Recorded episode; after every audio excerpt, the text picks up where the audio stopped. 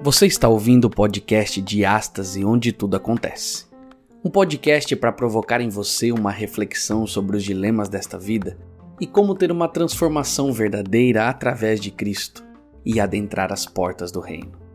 Então coloque o seu fone, ligue sua caixa de som, aumente o volume e venha conosco refletir sobre a diástase, onde tudo acontece.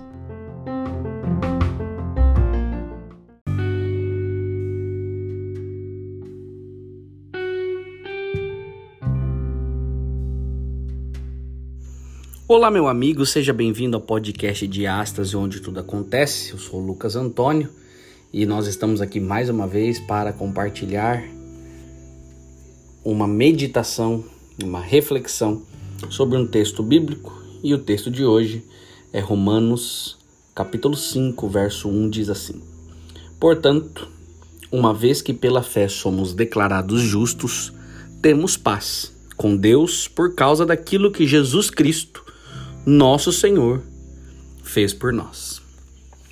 Justificado ou declarado justo é um dos conceitos favoritos de Paulo, especialmente em suas cartas ou na carta aos Romanos.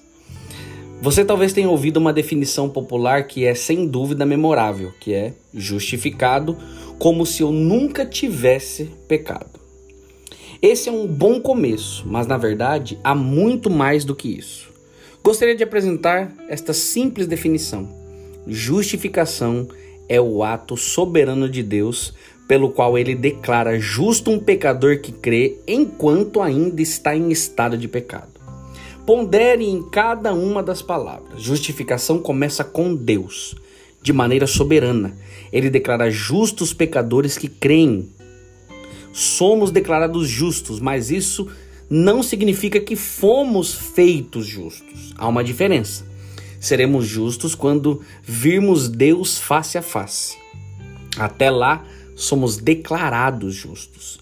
Estamos posicionalmente colocados em Cristo, de modo que a vida e a justiça dele nos são transferidas é uma posição que desfrutamos diante de Deus, muito embora nossa vida por vezes não corresponda a isso.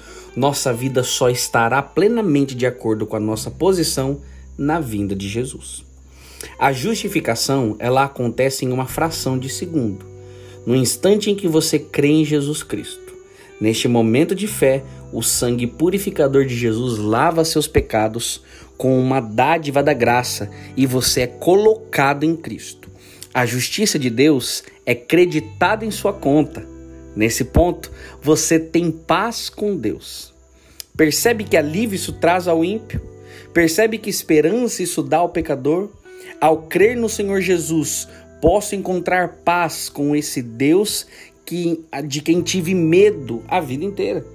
Posso conhecer paz em lugar de medo da confusão e da intimidação que tenho vivenciado todos esses anos.